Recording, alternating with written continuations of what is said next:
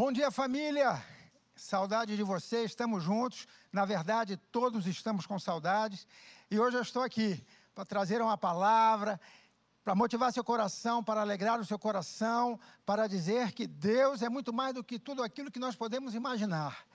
E em breve, realmente muito em breve, estaremos de volta. Já estamos pensando como fazer. Enfim, não é fácil porque existem algumas limitações em termos de quantidade de público, mas o nosso coração está ardendo para estarmos novamente todos aqui adorando, louvando e glorificando ao Senhor.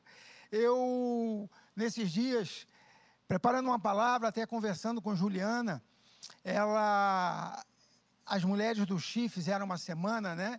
E o, o nome da semana foi SOS. Semana SOS.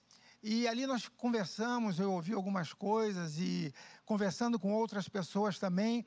E eu preparei um tema. Preparei um tema para esse domingo que é Enfrentando a Tempestade com a Verdade. Qualquer tempestade, querido, que possa aparecer, que possa surgir no horizonte, nós precisamos enfrentá-la com a verdade. E a verdade é a palavra de Deus. A verdade é tudo aquilo que a palavra nos assegura para nós passarmos em meio à tempestade e sairmos na bonança, num lugar de calma, de paz e tranquilidade.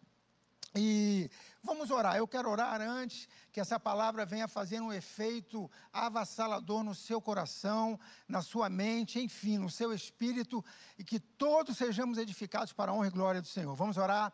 Papai, muito obrigado por esse domingo maravilhoso, por esta manhã. Senhor, tu estás no controle de todas as coisas. Tu estás no controle do culto, do louvor, da palavra.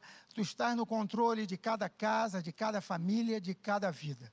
Muito obrigado porque tu és o Senhor, porque tu és aquele que tudo guarda, que tudo cuida, que tudo abençoa. Muito obrigado, papai, Espírito Santo, ministra aos nossos corações, que possamos sair daqui maiores, que possamos sair daqui acrescentados em paz, em alegria, em poder, em relacionamento contigo. Assim, meu Pai, nós oramos em nome de Jesus e desde já agradecemos, porque temos certeza que receberemos isso. Obrigado, papai. Nós oramos em nome de Jesus. Amém e amém. Glória a Deus. E como eu estava falando para vocês, nós nos movemos por sonhos, desejos, objetivos. Nossa intenção é de sempre sermos melhores e superarmos a nós mesmos no nosso dia a dia. E dentro desse processo de reflexões e pensando o que estamos vivendo, conversando com Juliana, como eu disse antes, eu percebi que tem muitas pessoas que, de alguma maneira, é, se influenciam mais do que outras. E ficam ali numa insegurança, numa ansiedade, num sentimento de que as coisas vão dar errado. Não, as coisas não darão errado. Na verdade, é, eu comentando com ela, eu falei: olha, a verdade, como eu vejo, sob o meu ponto de vista, a verdade com V maiúsculo, absoluta, aquela verdade que nos dá vida, Jesus.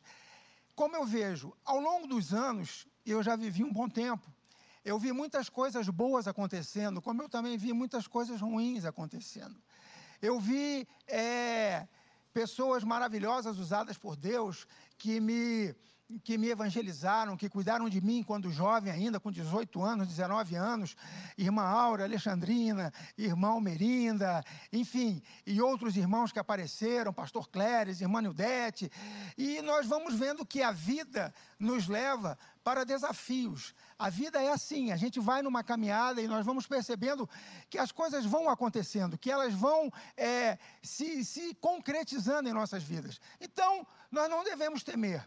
Nós vamos viver dias bons, assim como também nós teremos que enfrentar aqueles, que, aqueles dias ruins, e nós os enfrentaremos. E agora nós estamos nessa quarentena, né? Que de uma certa forma toca um pouco o emocional das pessoas e, enfim, gera um pouco assim de como será o novo normal. Eu lhe digo o seguinte: o novo normal é Cristo. O novo normal é a palavra de Deus se concretizando na sua vida.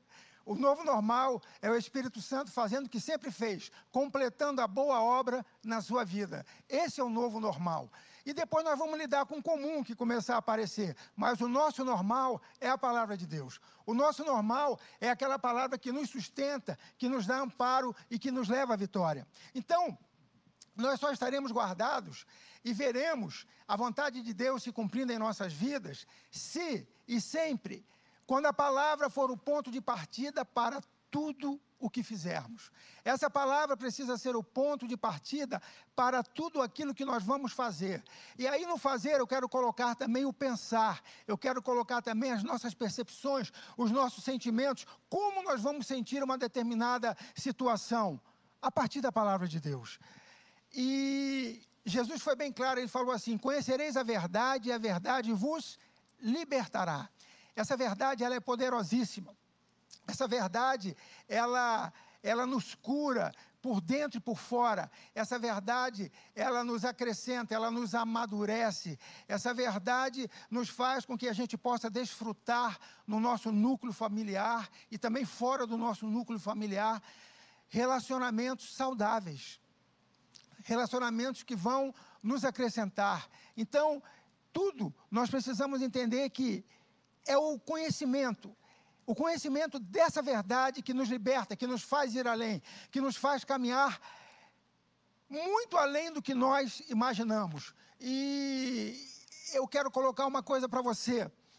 É, cuidado, avalie bem, selecione os seus relacionamentos. Lembre-se que aquelas cinco pessoas que você mais se relaciona, elas também estarão lhe influenciando. Assim como você vai influenciá-las, elas também vão influenciar a você. Então, preste atenção, pense nisso. Aquelas cinco pessoas mais chegadas, o que elas falam, como elas pensam, no que elas creem, quais são as crenças dela.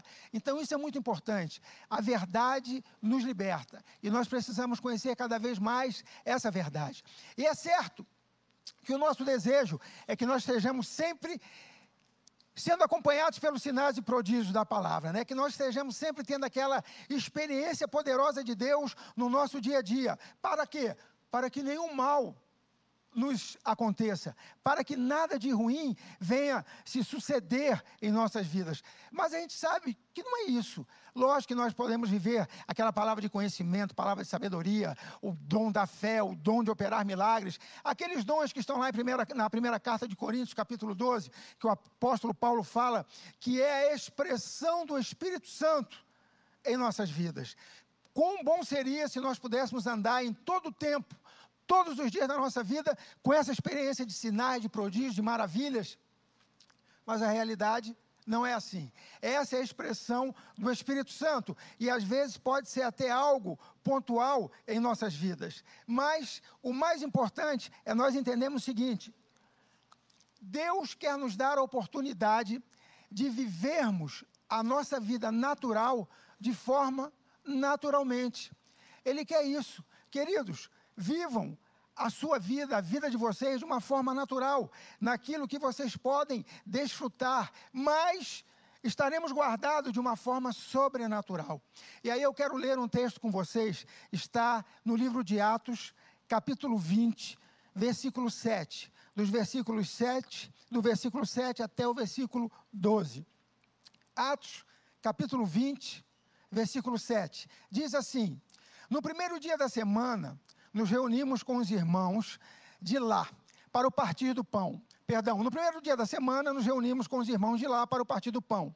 Paulo começou a falar ao povo e, como pretendia embarcar no dia seguinte, continuou até a meia-noite.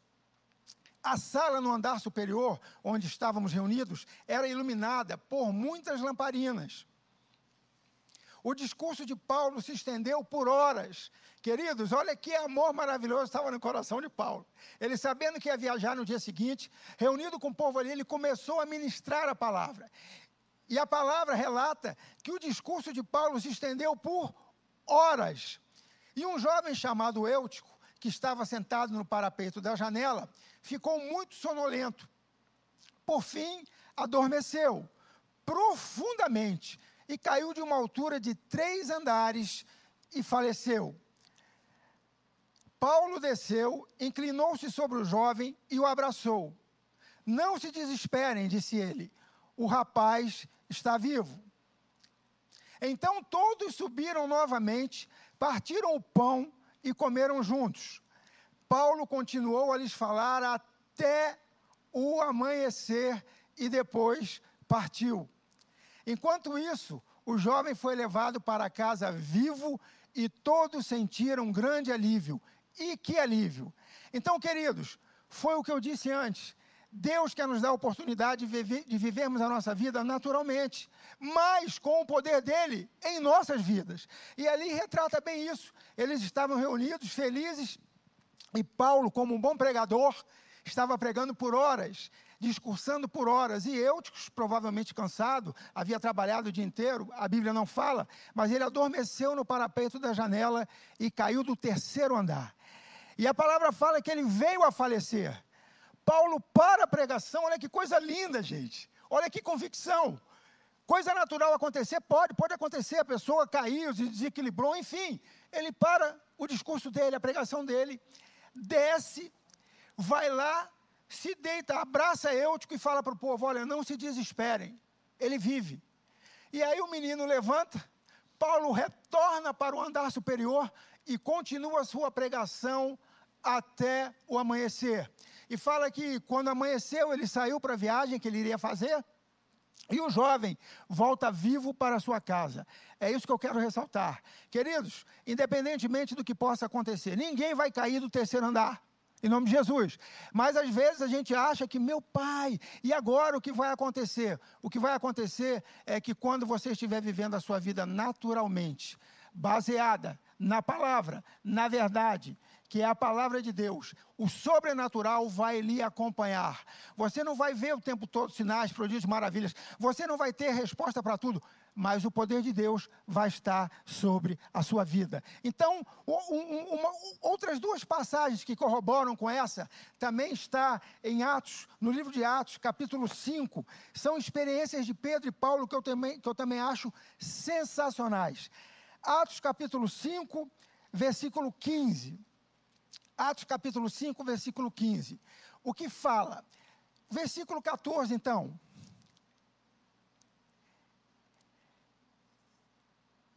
Ok, cada vez mais pessoas, multidões de homens e mulheres queriam no Senhor. Versículo 15. Como resultado, o povo levava os doentes às ruas em camas e macas, para que a sombra de Pedro cobrisse alguns deles enquanto ele passava. Queridos, olha que coisa maravilhosa. Era tamanho, a, a, era tamanho o relacionamento de Deus com Pedro e Pedro com Deus, que o homem saía da sua casa e o povo corria para colocar macas e, e camas para que ao menos a sombra de Pedro se projetasse sobre algum deles e esse fosse curado. Vida natural, vivendo normal, vou sair de casa, vou fazer o que eu tenho que fazer. E as pessoas eram abençoadas. Uma outra passagem que também retrata essa coisa de vivermos o nosso dia a dia aqui, mas de uma forma sobrenatural, é Atos capítulo. E essa foi uma experiência de Paulo. Atos capítulo 19, versículos 11 e 12. Diz assim: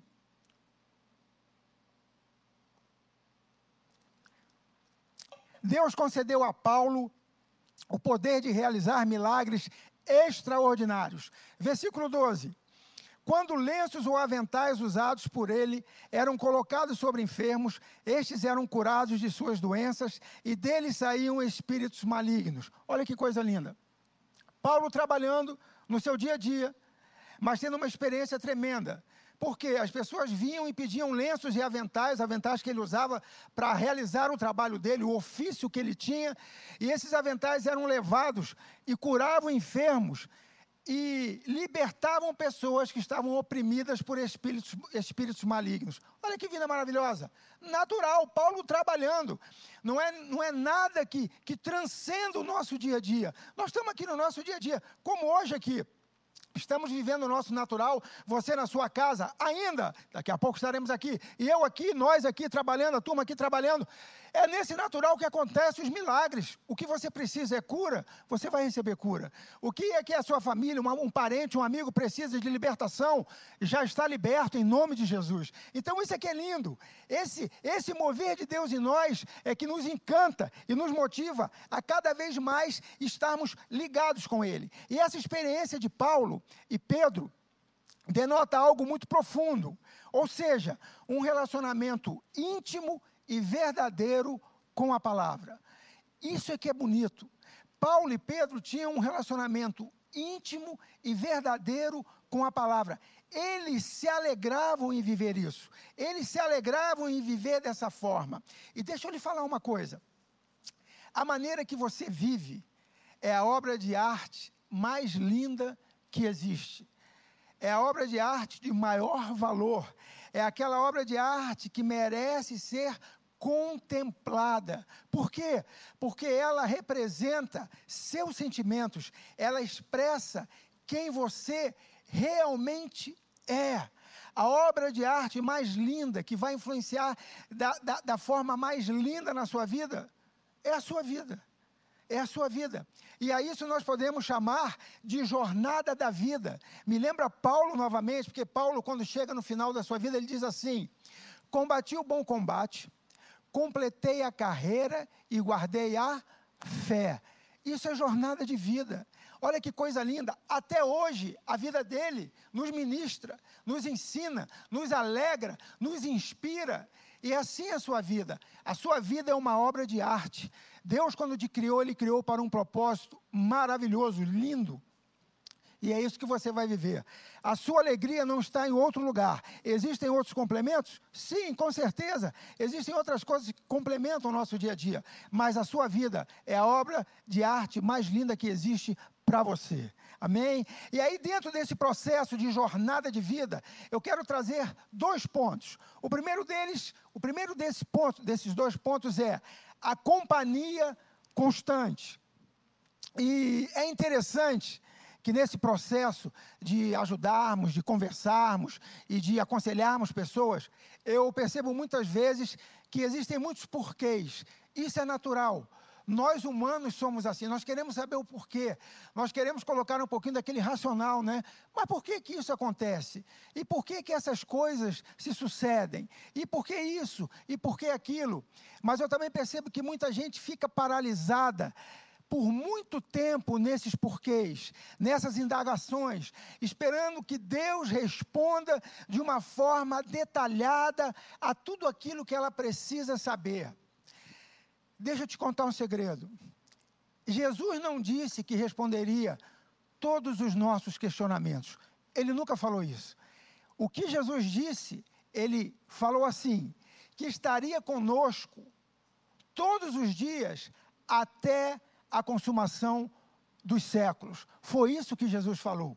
E às vezes nós ficamos preocupados com os porquês. Nós temos que nos alegrar com a companhia constante, porque Ele nos assegurou que estará conosco todos os dias até a consumação dos séculos. Ou seja, todos os seus dias que já estão contados e muito bem escritos por Ele, o seu Criador, eles se darão aqui nesta terra na companhia dele, Jesus Cristo, do Espírito Santo em você. Amém? Então, é o que fala lá em Mateus 28, 20, que nós saíssemos para pregar o Evangelho, para fazer discípulos, ensinando-os a guardar a tudo aquilo que Cristo havia nos ordenado, que Deus havia nos ordenado. E ele afirma: estarei convosco.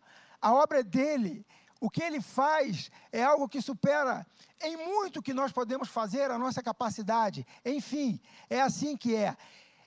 E o lindo disso tudo é que Deus quer compartilhar a nossa caminhada. Deus quer estar na nossa caminhada. Deus tem uma aliança conosco nessa caminhada. E quando nós falamos em aliança, essa aliança entre nós e Deus, ela vai se mostrar cada vez mais na nossa caminhada, no nosso dia a dia, naquilo que fazemos de normal no nosso dia a dia, na nossa vida, no nosso cotidiano. Olha só, Em Gênesis 2, fala a respeito do, do homem e da mulher, da aliança entre um homem e uma mulher. Que o homem deixaria sua casa e se uniria à sua esposa e tal, e os dois, através dos votos do amor, da, da realização desse amor e daquela intimidade que todo casal tem, homem e mulher, ali estaria criada uma aliança. E essa aliança faria deles dois uma só pessoa. E onde quer que eles estivessem, eles continuariam sendo um. Se eles estivessem juntos ou não, eles continuavam sendo um, porque havia uma aliança entre eles. E é exatamente isso que acontece conosco. Porque Cristo, através da nova aliança, nos faz um com Ele. E nós passamos a ser um espírito com Ele. A Bíblia fala que nós temos a mente de Cristo. Então, meu querido, minha querida, nós temos os atributos de Deus, nós temos tudo aquilo que nós precisamos. Deus preparou todas as coisas para que nós tivéssemos êxito, para que nós fôssemos mais do que bem-aventurados, mais do que felizes. Nós estamos em uma aliança com Ele nessa caminhada. E aí eu quero ir para o segundo ponto, que quero ressaltar nessa jornada da vida, que é a gratidão. Como é bom quando nós somos gratos. Como é, é, é assim, inspirador ver uma pessoa grata. Por quê? É muito difícil, meu querido, é quase impossível você ver alguém grato e, e, desanimado ao mesmo tempo. Não dá. Ou a pessoa é grata, ou a pessoa está passando por um momento de desânimo, porque a, a gratidão muda as coisas, a gratidão muda o nosso humor. Olha que coisa linda! Quando nós estamos gratos, a gente percebe que a gratidão traz uma expectativa aos nossos corações de andarmos cada vez mais com Deus. Quando você começa a reconhecer quem Deus é, a reconhecer tudo que Ele fez, tudo que Ele está fazendo e tudo que Ele vai fazer, quando nós somos gratos por isso e celebramos todas essas coisas, nós mudamos o ambiente em que nós vivemos. Nós mudamos o nosso humor. Nós mudamos muitas vezes até o sentimento daquelas pessoas que estão ao nosso redor.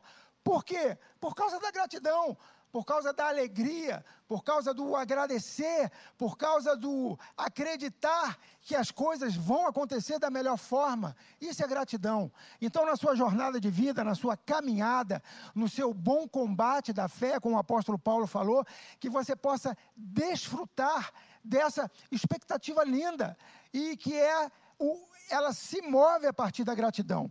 E aí você pode me perguntar, ok, mas e aí? Como ser grato em circunstâncias adversas? É, realmente essa pergunta é forte. Como ser grato em circunstâncias adversas? Mas se nós olharmos a Bíblia, nós vamos saber como é que nós seremos gratos em circunstâncias adversas. E como, se, como seria? Como se dá isso? Pensando como Jesus pensa. Ou seja, agradecer pelo que está vindo como resultado de um relacionamento com o Pai.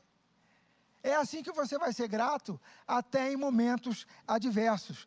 Nós não podemos negar, olha, nós não podemos negar a existência de algo só porque nós não podemos ver esse algo.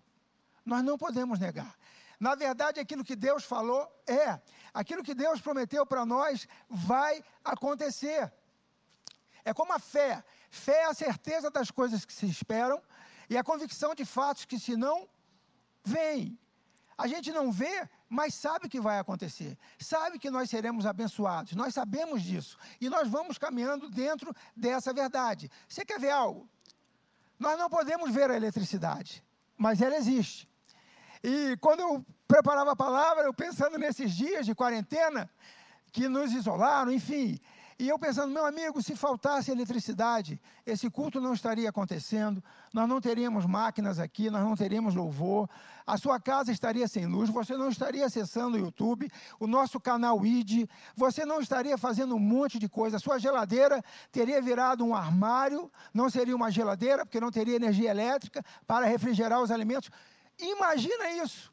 E nós não vemos a, a, a eletricidade, mas ela está agindo em todo o tempo. Ela está nos trazendo conforto, ela está nos trazendo mobilidade e por aí vai. E aí a gente pensa, como seria o mundo hoje sem eletricidade? Pense aí. Olha agora, como seria o mundo sem eletricidade?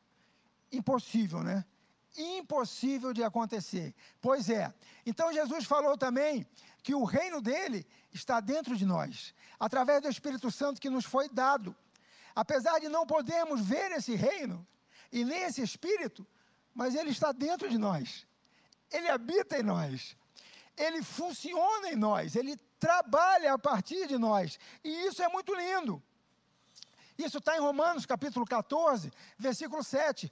O reino de Deus está dentro de nós. E nós não podemos ver. Agora mesmo eu estou olhando aqui essa turma trabalhando, essa turma abençoada. Obrigado pelo serviço de vocês, pelo carinho de vocês. Todos cheios do Espírito Santo de Deus. Todos cheios do Espírito Santo de Deus. Olha só, quando a gente se converte, a gente pensa assim: glória a Deus, conheci Jesus, maravilhoso, confessei Jesus, aceitei Ele no meu coração. É, é como se a gente estivesse ganhando uma passagem e um ingresso para entrar nos céus. Pronto. Agora eu tenho uma passagem, eu tenho um ingresso para entrar nos céus. Só que conforme nós vamos vivendo a vida, conforme nós vamos entendendo como Deus trabalha, a gente descobre que nós não ganhamos uma passagem para o céu. Não. Nós não ganhamos uma passagem para o céu, de maneira nenhuma. Quando a gente começa a ver o que a Bíblia fala a respeito do que representou a cruz, do que representou a ressurreição de Cristo no terceiro dia, ela fala exatamente o contrário. Nós não estamos, nós não pegamos uma passagem para irmos para o céu. Cristo trouxe o céu para dentro de nós. Olha que coisa maravilhosa. E assim nos alegramos mais ainda, entendemos mais ainda que nós não estamos esperando algo acontecer para ir ao encontro do, do céu, mas algo já aconteceu e trouxe o céu para nós colocou o céu dentro de nós. O Espírito Santo hoje habita no nosso coração, está no nosso ser, no nosso espírito. E é isso que nós precisamos entender. Lembra lá do, do exemplo da eletricidade que eu falei há pouco? É exatamente isso. O Espírito Santo de Deus está habitando em nós para fazer funcionar o reino de Deus nessa terra. É assim que acontece. Você vai ter sim um ticket de passagem, um, uma, uma passagem para o céu, mas vai ser usada lá na frente não é agora. Seus olhos não devem estar nessa passagem, e muito menos nesse ticket, porque o céu já está em você. Um dia, por chamado ou por arrebatamento, você vai viver isso. Mas agora, queridos, nós precisamos brilhar, refletir Cristo aqui nessa terra. E eu tive um, um, uma experiência muito legal essa semana. Segunda-feira eu estava em casa, óbvio, né? Saio de vez em quando para resolver o que tem que resolver e o resto, a maior, a maior, parte do tempo em casa. E eu estava em casa à noite, e estávamos eu e Juliano no sofá lá, conversando e tal, televisão ligada, e eu me levantei para beber uma água. Levantei para ir na cozinha beber água. E aí, quando eu entrei na cozinha, me veio um pensamento assim: liga para Fulano. Eu falei: ah, é Deus falando. Porque eu não estava pensando nisso, eu não estava pensando em ligar para ninguém, e me veio essa convicção: liga para Fulano. E aí, eu peguei a mensagem, é um casal que nós amamos muito, amigos. Eu, eu peguei o telefone, liguei para ele, ele não atendeu. Liguei para a esposa, ela não atendeu. Aí eu falei, bom, de repente já deitaram, estão fazendo alguma outra coisa. E peguei uma mensagem e mandei. Falei, queridão, como é que você está? Tudo bem? Tá, olha, eu estava fazendo algo aqui que não tinha nada a ver pensar em ligar para você, mas quando eu fui pegar água na cozinha, me veio assim: liga para Fulano. E eu liguei para você, não consegui falar, liguei para sua esposa, não consegui falar, e estou deixando essa mensagem. Se, tiver, se vocês estiverem precisando de alguma coisa, Deus é o suprimento de vocês. Ele é o provedor. Ele é o tudo que vocês precisam. E se vocês não estão precisando de nada, essa ligação, então, fica para dizer o seguinte: continuem vivendo a vida abundante de Cristo e tudo aquilo que Ele já deu a vocês, a sua casa, a sua família. Beijo, tchau. E ficou a mensagem. Dez minutos depois ele liga. Apóstolo, tudo bem e tal? Eu vi aqui tua mensagem, eu estava botando ah, ah, o neném para dormir. E aí agora eu estou ligando para você preciso de oração sim. Olha, fulana tá com febre agora, tá com dor nas juntas, tá. Eu falei, cara, então foi Deus mesmo, porque eu não estava pensando nisso. Orei por ela, oramos em concordância, eu, eles dois, Juliana também. E aí eu falei, olha, depois me liga para falar o que, que aconteceu. Aí ele, tá bom. Mas no dia seguinte, Juliana já conversou com a esposa e tal, e ela falou, estou bem melhor, e na quarta-feira estava tudo bem. Estou ligando para dizer que está, ó, zero, zerou, está tudo bem, está tudo certo e tal. Queridos, é o Espírito Santo em nós. É isso. Na nossa jornada da vida, na nossa caminhada que nós temos que fazer aqui sobre essa terra, o Espírito Santo está com você. Quando precisar, ele vai mover alguém, ele vai fazer alguma coisa, e ele mesmo vai fazer se não tiver ninguém. Então acredite. Acredite, Deus está nessa caminhada com você o tempo todo, em tudo que você precisa. E agora eu quero te fazer a mesma pergunta que eu fiz com relação à eletricidade. Imagina o mundo de hoje sem o Espírito Santo. Eu já respondo: impossível. Impossível. Seria impossível o mundo de hoje sem o Espírito Santo.